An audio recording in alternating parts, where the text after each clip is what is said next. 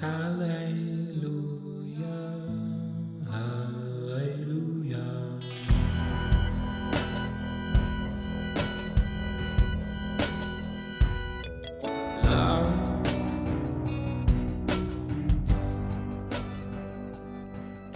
amigos, ¿cómo están? Bienvenidos a Polos Abstractos al episodio 66, El mártir de las catacumbas. Este episodio tenía que estar desde la semana antepasada o no sé cuándo, pero ah, no, no he subido nada en estas últimas semanas. no he subido nada, es que es muy complicado en realidad ah, estar subiendo semanalmente. Me aventé una buena racha mm, con, con ese Ah, con esa perseverancia de un podcast, un episodio semanal, pero ya ni modo, ya fallé. Y es que me sentí cansado. Esa semana en la que tenía que subir este episodio, me sentí cansado y aunque sí tenía tiempo de grabar y todo eso, pero quise aprovechar para descansar. Entonces, mm, sí, no hay, no hay una razón como ah, que, que pueda entenderse solo eso. me sentí cansado y lo siento ah, para los que estaban esperando este episodio desde antes. Pero bueno, ya está aquí, El mártir de las catacumbas. Es una breve reseña o un comentario que tengo acerca de este libro de James DeMille. Es un muy buen libro que recomiendo bastante. Es un drama, es un relato, es una historia, ah, una novela, no sé cómo llamarla exactamente, pero es un libro que cambió mi vida, definitivamente cambió mi vida. Fue quizá de los primeros libros que leí completitos en mi vida. Lo leí creo que a los 16 años, me parece. No, acostumbraba a leer antes de esa edad y fue hasta que encontré este libro. Recuerdo que me lo, me lo regaló una misionera del sur de Veracruz. Coincidimos en aquella ocasión en un en un viaje misionero. No, no recuerdo exactamente cómo fue, pero el caso es que me dijo que de entre todos sus libros me quería regalar el del mártir de las catacumbas. Estaba, estaba precioso el, el libro, me refiero a, la estética, la pasta y todo, sería como un clásico. Este, y se veía más, yo creo que como era más pequeño, también se veía más grueso. Este, y lo perdí, perdí ese libro. y fue el primero que leí, ah, si no mal recuerdo, fue el primero que leí completo. Ah, cambió mi vida, radicalmente cambió mi vida en ese tiempo. Ahora, tengo que confesarte algo. Lo volví a leer hace unas semanas para poder grabar este episodio y en realidad ya no causó lo mismo en mí, ya no tuvo el mismo efecto en mí. ¿Por qué? Porque tal vez porque ya lo había leído, en segunda porque no sé, creo que eh, estoy obviamente en otra etapa de mi vida, he leído más cosas y ya no provocó lo mismo, pero la esencia del libro creo que sigue, sigue generando o despertando algo en mi interior como de ah, deseo por saber más acerca de los mártires, de, de estas personas anónimas que no se conocen y creo que algo que despertó este libro en mí hace muchos años fue justamente el deseo de no buscar plataformas, sino de ser un mártir, un anónimo, ¿no? alguien que da su vida en lo secreto, en lo íntimo. Y ah, creo que desde ese entonces eh, me quedé muy clavado con este libro y busqué algo que compartir aquí en Polos Abstractos hace unos meses. Ah, quería algo complejo, algo así como más ah, sí, pues más denso, ¿no? Que nos pusiera a filosofar un poco más, pero ah, en realidad sería deshonesto de mi parte decirte que alguno de esos libros como más densos han cambiado mi vida. En realidad es este, El mártir de las catacumbas. Ah, es, es de los que más ha impactado mi vida. Ya sé, quizá para algunos no, ¿ok? Quizá si ya lo leíste o lo vas a leer, tal vez ah, no encuentres mucho impacto para ti o, algo muy, muy, ¿cómo decirlo? Ah, algo muy interesante para ti. Sin embargo, ya, para mí lo fue y quiero rescatar algunos, algunas ideas. Solamente son cinco ideas que encontré en, el libro con la intención de no hacer spoiler, ¿ok? Voy a procurar no hacer ningún spoiler, pero ah, son cinco ideas que creo puedo estirar un poco más aquí en Polos Abstractos con la intención de que a ti te genere deseo por leer, ¿sí? Si es que eres alguien que no lees, ojalá después de este episodio te quedes con el deseo de leer, ¿ok? Que, quieras leer cualquier cosa, pero empezar a leer, ¿sí? Yo me propuse al inicio de este año leer mm, muchos libros, no, no, recuerdo cuál fue la cantidad que me propuse, pero dije, quiero leer una cantidad de libros y en realidad no la logré. ya casi acaba el año. y hice la cuenta y solamente leí 10 libros en este año. Ah, volví a leer El mártir de las catacumbas, entonces cuenta, ¿sí?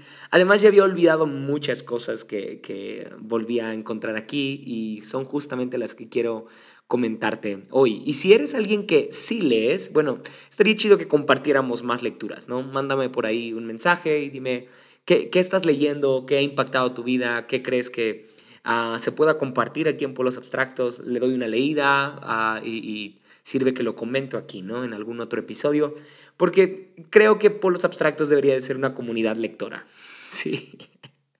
Uh, no se ofenda a quien no lee y quien pertenece a esta comunidad, pero sí creo que deberíamos ser una comunidad lectora. Creo que todo cristiano, ¿ok? Todo cristiano debería de tener el hábito de leer con la intención de, uh, sí, seguir generando duda, curiosidad, interés, o tener un espíritu abierto, receptivo a nuevas ideas, a nuevo conocimiento o algo más espiritual, a nueva revelación del Espíritu Santo, ¿sí? Creo que todo cristiano debería leer. Entonces, um, sí, estaría chido ahí que me compartas algunos libros que han impactado tu vida, los podemos compartir aquí en Polos Abstractos y listo. Creo que ya, suficiente introducción. Vamos a darle, episodio 66, El mártir de las catacumbas, aquí en Polos Abstractos.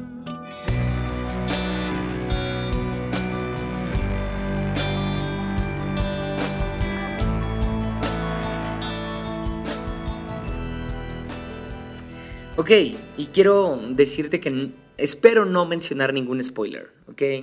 No hacer spoiler de nada, no, no echarte a perder ni el final, ni la historia. Voy, a tratar de ser muy cuidadoso, pero si es que sucede, discúlpame, ¿ok? Uh, ahora, también quiero recomendarte, si puedes leer el libro El mártir de las catacumbas antes de escuchar este episodio, bien, te va a ayudar, ¿ok? Uh, te va a dar como ciertos recursos uh, por ahí en tu mente, en tu memoria, para que puedas entender mucho mejor eh, lo que vas a escuchar acá. Sin embargo, tampoco creo que sea uh, vital, ¿ok?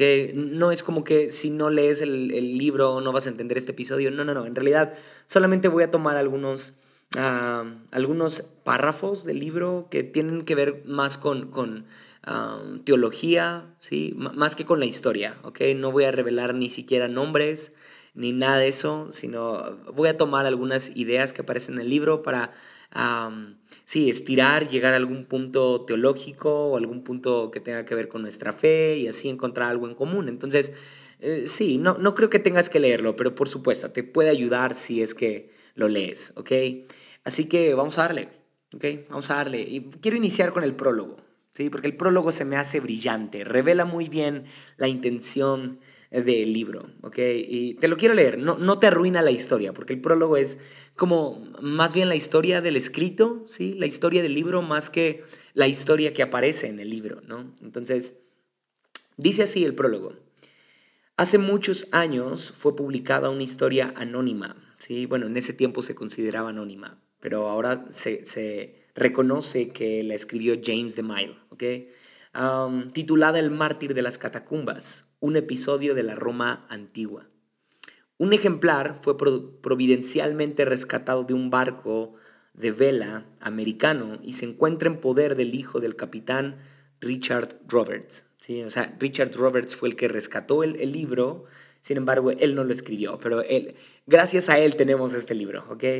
Uh, él comandaba aquella nave y tuvo que abandonarla en alta mar como consecuencia del desastroso huracán ocurrido en enero de 1876.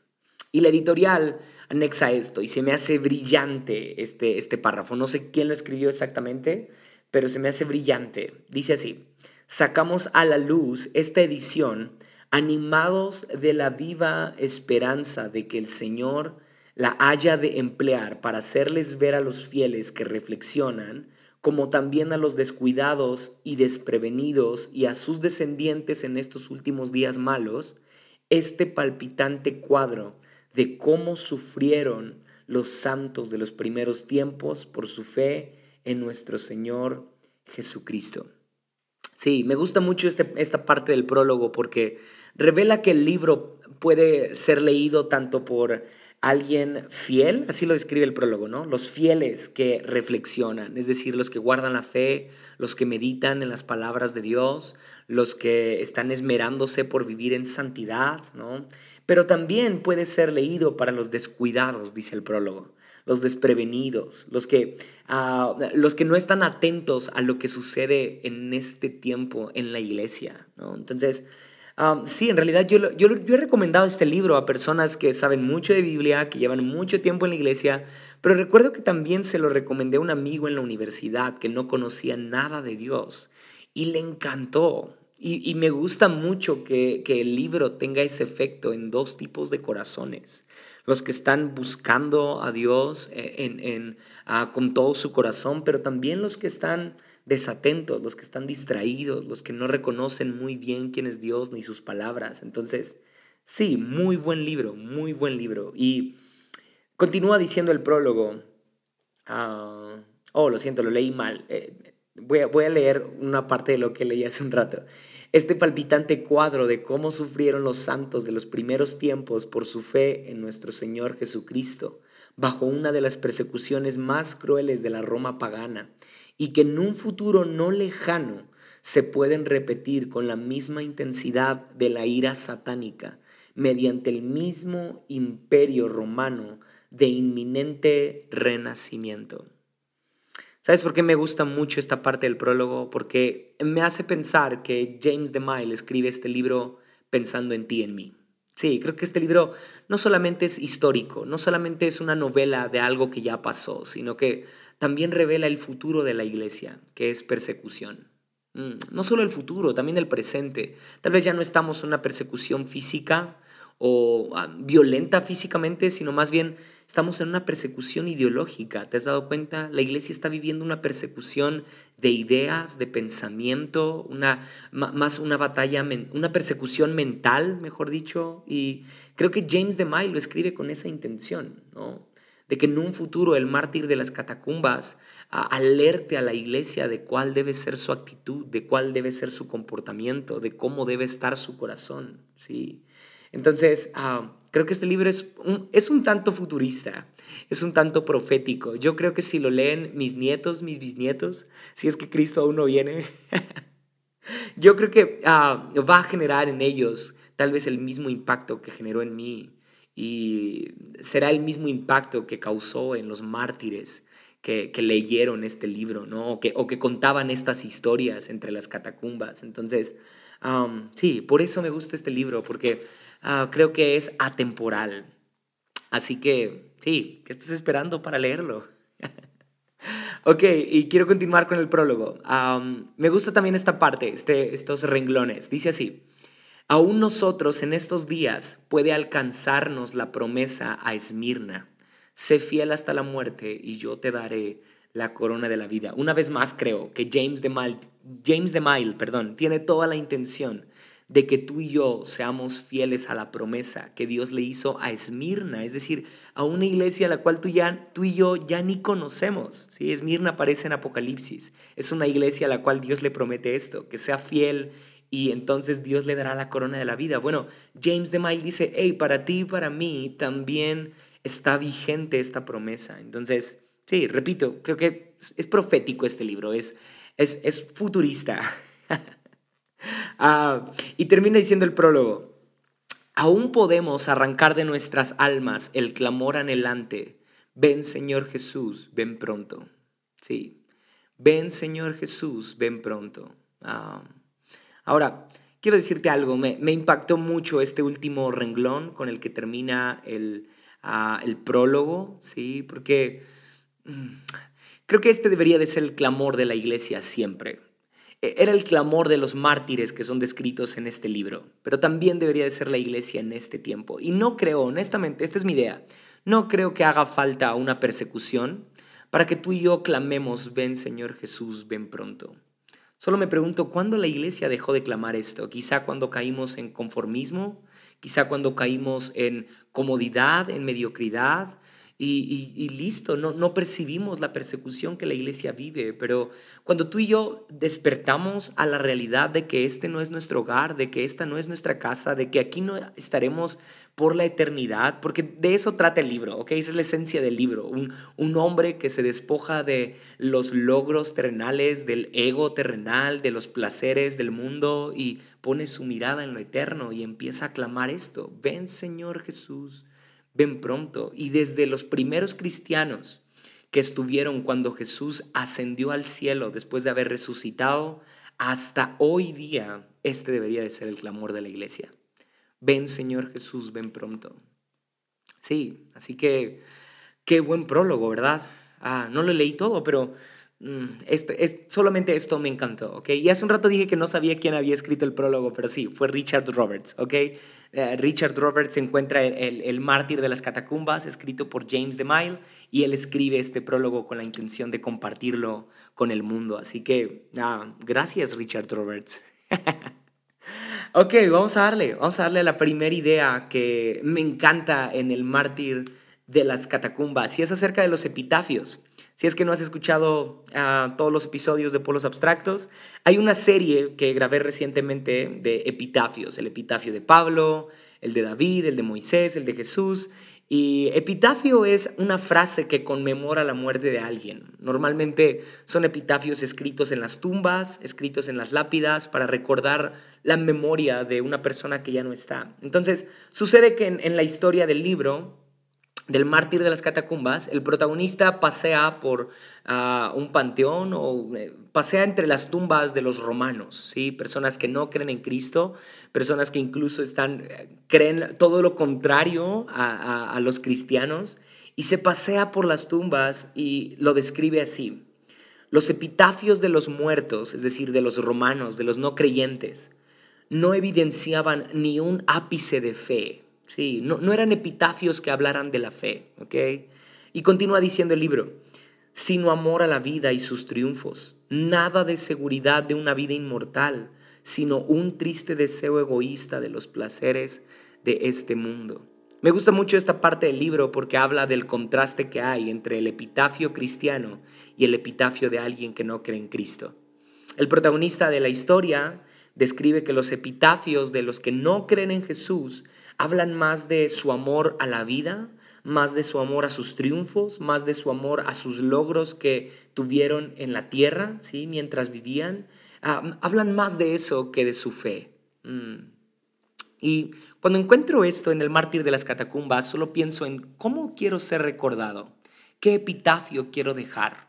Un epitafio que hable más de mi fe o de mis logros y de mis triunfos y de mis deseos egoístas. ¿Te has dado cuenta de eso? Que casi siempre los epitafios que, hay en los panteones tienen que ver más con, con, ah, con relucir mi persona, ¿no? Con relucir quién es la persona que, está en la tumba, ¿no? Ah, con hacerla ver como un héroe, una heroína, alguien que casi fue perfecto y Ah, pocos epitafios hablan más de la fe, de la seguridad eterna, de quién es Dios para la persona que está ahí en la tumba, ¿no? Para la persona que ya no está. Entonces, solo pienso en cuál quiero que sea mi epitafio.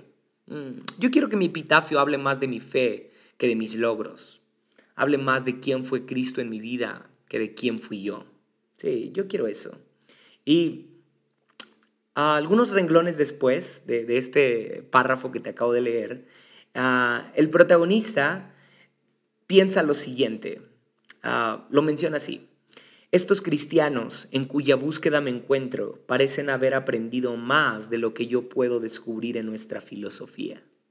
Ellos parecen no haber conquistado solamente el temor a la muerte, sino que han aprendido a morir gozosos. ¿Qué poder secreto tienen ellos que llega a inspirar aún a los más jóvenes y a los más débiles que ellos? ¿Cuál es el significado oculto de sus cantos? Mi religión puede solamente tener la esperanza que tal vez no seré feliz, pero la de ellos les lleva a morir con cantos de triunfo y de regocijo. Wow. El protagonista de la historia se está dando cuenta de la diferencia entre los epitafios de los romanos y los epitafios de los cristianos. Y se da cuenta que, que, hay un secreto en la vida de los cristianos, que no solamente los lleva a morir gozosos, sino que también han conquistado el temor a la muerte. Y Ah, e, eso es lo que despierta en el protagonista una, una duda, una búsqueda por saber cuál es ese secreto. Y me pongo a pensar en que el, cristiano de ahora, creo que, ah, bueno, el cristiano de todos los tiempos, creo que debería de causar esa inquietud en la gente que lo conoce. Yo quiero eso, personas que me conozcan vean ah, o piensen, ¿qué, poder secreto tengo? ¿Qué poder secreto hay en mí para a poder conquistar el temor a la muerte, a la vida, a las crisis, a las tempestades, a los problemas y aún conservar el gozo. Sí. Yo creo que si tú y yo no tenemos esa capacidad de, inquietar a los que nos rodean y que ellos piensen que tenemos un secreto, ah, no sé, no sé, no sé en qué Dios creemos, no sé en qué Cristo creemos. Yo creo que por, por naturaleza, por efecto natural de creer en Cristo sucede esto de que hay un secreto en ti, en mí, que nos lleva a vivir gozosos, pase lo que pase. Y quiero leerte algunos epitafios, ¿sí? Tranquilo, no va a ser un spoiler, más bien, ah, son epitafios que inspiran, ¿sí? Ah, son, son epitafios de los cristianos de aquel tiempo, ¿sí? Ah, de los cristianos que fueron mártires, según la historia del mártir de las catacumbas. Y quiero leerte este, es de primicio, ¿ok? Los nombres no estaban tan atractivos, pero dice así, primicio, en paz, después de muchos tormentos, el más valiente de los mártires. Él vivió como 38 años. Este es un recuerdo de su esposa que amaba al que bien lo merecía. Ah, ¿Dónde encuentras la vanagloria en este epitafio? Si fue un mártir, solo tuvo tormentos en la vida, Sí, pero ahora está con Cristo, dice, dice este epitafio. Checa este otro epitafio de un mártir de aquellos tiempos. Clemencia, torturada, pero ahora reposa, ella ha resucitado. ¡Wow! Buen epitafio, Buen epitafio. Dice este, Pablo fue, fue muerto sufriendo torturas a fin de que gozara de las eternas bienaventuranzas. Oh, fue muerto sufriendo torturas a fin de que gozara de las eternas bienaventuranzas. Mm. Ve este, es de Adriano.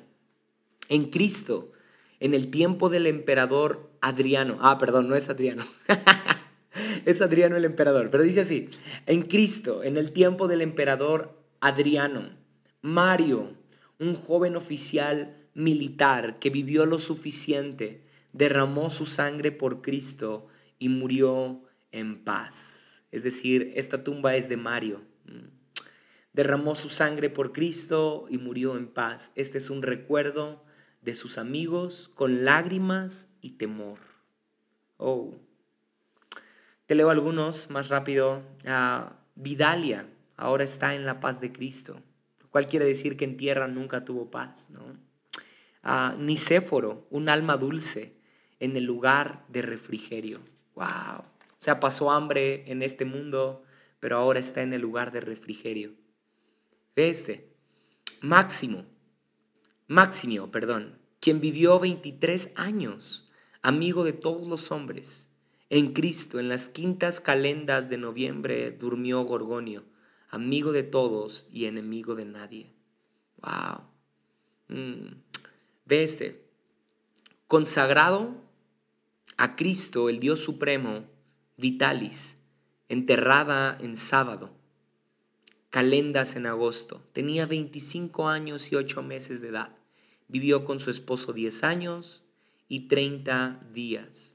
En Cristo el primero y el último. Ah, creo, que, creo que este lo leí seguido y habla de distintas personas, lo siento.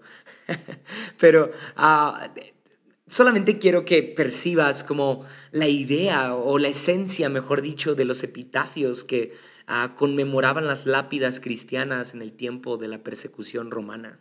Mm, qué buenos, qué buenos epitafios, ¿no? Hablaban de, de, lo cruel que fue la vida para las personas aquí en el mundo, pero lo, lo gratificante que había sido para ellos la muerte porque ahora estaban en su morada eterna. Y creo que a veces nuestros epitafios hablan más de lo mucho que añoramos el mundo, lo mucho que nos encantó este mundo y cómo la muerte nos desgració la vida, ¿no? Pero en Cristo el lenguaje es diferente, nuestro lenguaje debería ser diferente y es la muerte la que nos da la posibilidad de vivir eternamente con Cristo.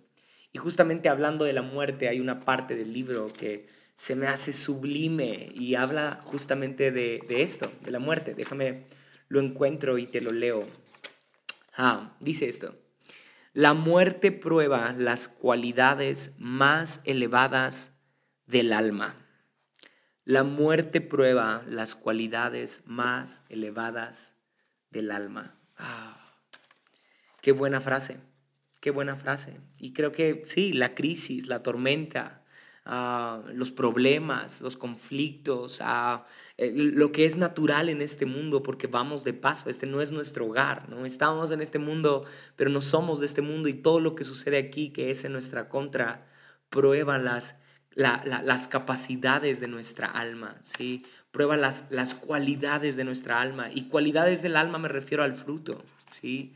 Todo lo que vivimos en este, en este mundo, en este planeta, en esta tierra, prueba las cualidades de nuestro fruto, prueba nuestra capacidad de amar, nuestra capacidad de tener paz, de tener gozo, de tener paciencia, de tener templanza, de tener dominio propio.